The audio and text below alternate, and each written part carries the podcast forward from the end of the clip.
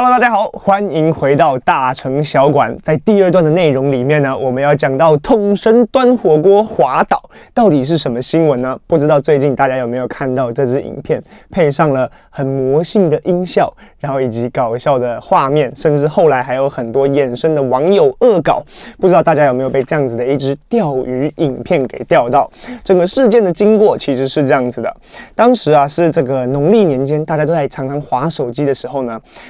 另外一个很有名的议题就是苍兰歌以及艾丽莎莎这样子的一个新闻议题呢，也是非常的火热，所以啊，就有人以这个。议题就是说，苍兰哥要向艾丽莎莎道歉，这样子的一个标题去吸引大家点击，结果点进去了以后，没有发现苍兰哥要求艾丽莎莎道歉的影片，反而是桶神端火锅，而且在十三日、十四日这两天呢，每天就已经有将近二十万次，也就是四十万次的浏览，所以等于每天有二十万人被骗去看这支影片。那据了解，其实呢，桶神端火锅的这支影片的。主角就是真的端火锅的那个人，并不是桶神本人，而只是在一个呃打工的厨房人员。他在端这个火锅的时候不小心跌倒了，所以啊把这个锅子给打翻了。那这个新闻因为啊。背影实在是太像我们台湾的知名实况主统神，本名叫做张家航，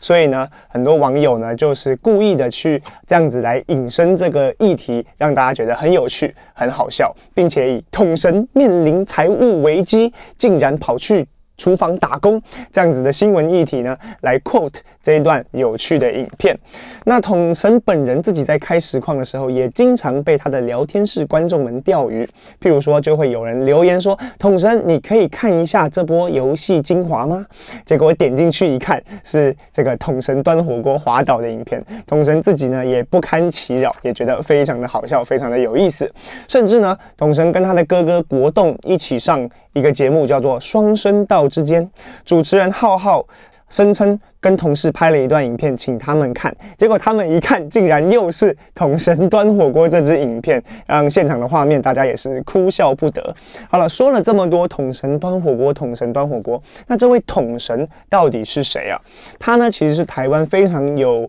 呃，影响力也算是啊、这个游戏实况的先锋之一。他在二零一三年的时候啊，就在 Twitch 开设游戏实况，那以英雄联盟这个游戏为主去做直播。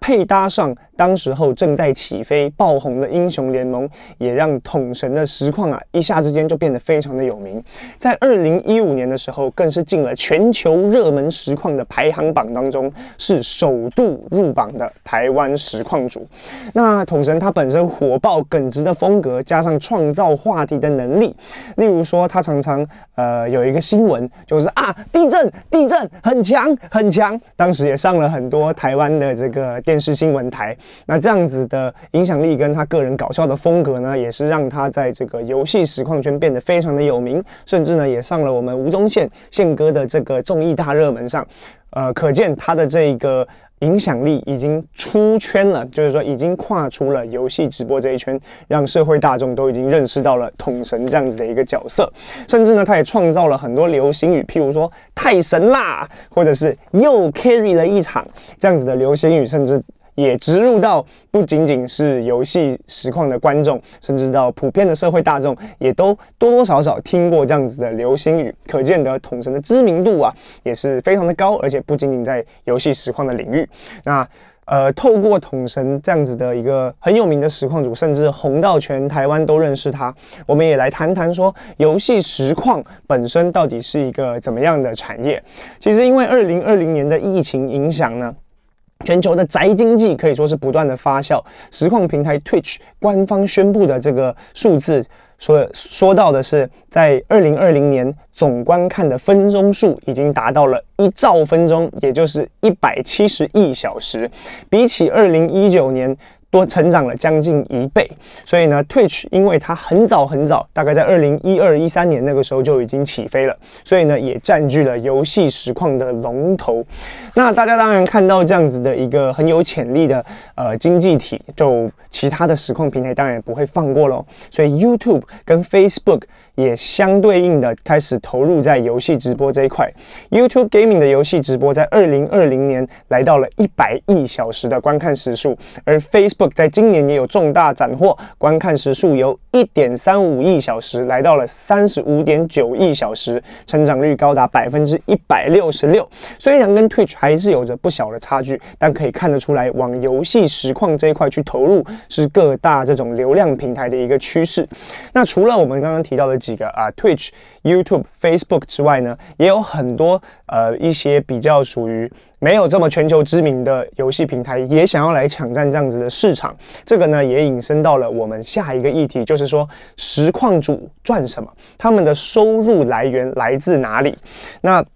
其实这个东西呢，也是很值得分享的。在一开始，大家觉得啊，游戏实况主呢，他们就是赚取观众的这个 donation，赚取大家的这个捐献的费用。因为大家觉得啊，很好笑，他可能会订阅你，订阅呢是有一定的金额，譬如说一百五十块台币订阅一个月，然后呢再加上这个。呃，捐献的这个收入成为了实况主的总收入来源。那这个是我们如果在不了解这个产业下的一个很普遍的认知。那一开始的实际情况也确实是这样子的。那随着这个实况主它本身的影响力越来越大，在这个圈子里面呢，它有着很高的。同性质的观众，所以呢，也吸引了很多厂商来纷纷的投入到这样子的产业。譬如说，呃，如果我最近刚发行了一个手机游戏上市了，我就会很希望找统神来帮我试玩这款游戏。所以呢，造成了很多呃代言呐、啊、业配啊，或者是在直播中试玩呐这样子的风气。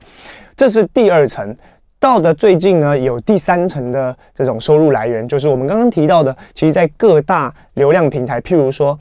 Facebook 想要抢占 Twitch 的这个游戏直播市场，所以呢，Facebook 就会花重金去。把一些 Twitch 的实况主从 Twitch 挖过来，并且签下独家，就是说你以后只在我们 Facebook 直播，那你把你的 Twitch 观众，你有很高的人气，你把你的人气从 Twitch 带到 Facebook 来，那你每个月直播一百个小时，我给你多少多少钱？那这样子的一个风气不不仅仅是在 Facebook，甚至 YouTube 或者是一些我们其他提到的平台上面都很常见，那成为了实况主一个很稳定的收入来源，而且它其实是一笔相当可观的数。量，那 Twitch 因为呃纷纷看到实况主被挖走，纷纷出走的情况下，他们自己也推出了同样的政策。那我觉得这也是实况这个新兴产业在不断的进化的过程中会出现的呃各大呃媒呃各大流量平台啊或各大媒体去应应对的一个方式，也让实况主本身他们的才艺能获得一个更大的保障。因为实况主这个东西就是。呃，他可能这时候很红，以后会红多久不知道。现在能赚多少钱，以后能赚多少钱不知道。所以呢，在这样子的风气之下，我觉得呃，整体的实况产业，包括实况主他们的收入，越来越趋于规范化，以及符合市场经济这样子的一个需求。那另外呢，还有就是。经纪公司的出现，我觉得也是很有意思的一件事情。以前我们以往中，呃，脑海中想到经纪公司就是啊，艺人呐、啊，或者是啊，电视台啊这样子去培养的经纪公司，但。最近也出现了非常多的实况主经纪公司，甚至有本身自己是有名的实况主了。那他觉得他在工作上没有保障，他自己出来成立公司，帮大家投入劳保等等这样子的情况也是非常常见的。那随着经纪公司的出现，让整个产业，譬如说，呃，一个有名的实况主，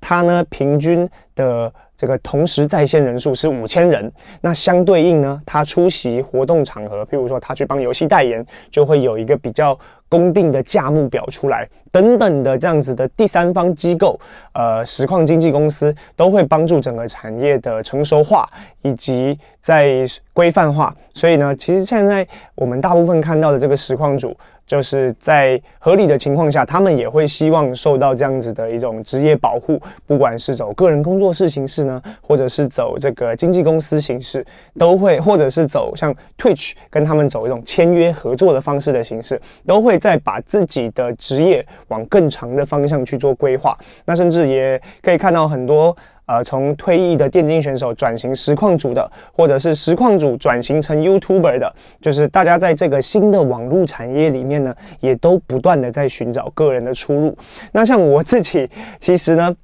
啊、原本最开始呢，也想要尝试过做游戏实况这件事情，但是我发现我的个人特质以及呃，可能人格魅力，或者是说游戏技巧不足以支撑我成为一个实况主，所以其实，在实况主这个领域，它需要找到自己的定位，也是一个很重要的事情。它吸引够足量的这个观众以后呢，才可以把这些流量变成。现金，或者是变成他们稳定收入的来源，并不是一个像大家眼中所看到的轻松或者是搞笑的职业。像统神来说好了，他本身其实在呃制造话题上面，在我没有跟他个人聊过这件事情，纯粹是我个人的臆测。我觉得他也是很花心思，或者是很了解观众想看什么，他才有。办法达到今天的成就，绝对不仅仅只是呃装疯卖傻的这么简单而已。好了，以上就是我们在游戏实况主这个领域里面跟大家做的一个专题讨论，希望大家有所收获。而且呢，在下周的节目里面呢，我们会请到一位我个人私交非常好，同时也是一位很成功的游戏实况主前电竞选手来跟大家做分享。所以下礼拜同一时间记得继续锁定大成小馆，我们下周再见。拜拜。